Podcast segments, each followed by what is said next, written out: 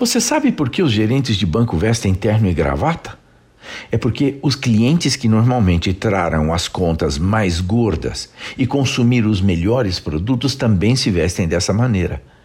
Afeição, afinidade ou empatia trata-se nada mais, nada menos da característica dos seres humanos gostarem de pessoas que se parecem com eles, colaboram com eles ou lhes prestam algum elogio. A Apple usa esses princípios em suas lojas físicas. O varejo da Apple é considerado uma inovação do varejo. Quando entra em uma delas, você geralmente verá duas pessoas para te receber na porta. E são pessoas com características completamente diferentes entre si: homem e mulher, loira e morena, porque a Apple entendeu o conceito da afinidade e sabe que o consumidor terá probabilidade de gostar mais de uma pessoa ou outra.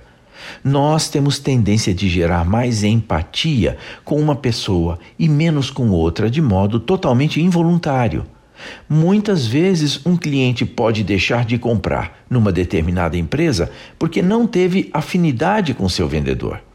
Por isso, Tornou-se comum hoje as empresas criarem uma persona, também chamada de avatar, para determinados produtos ou clientes e você se comunicar com aquela persona exatamente da forma com a qual ela quer ser comunicada.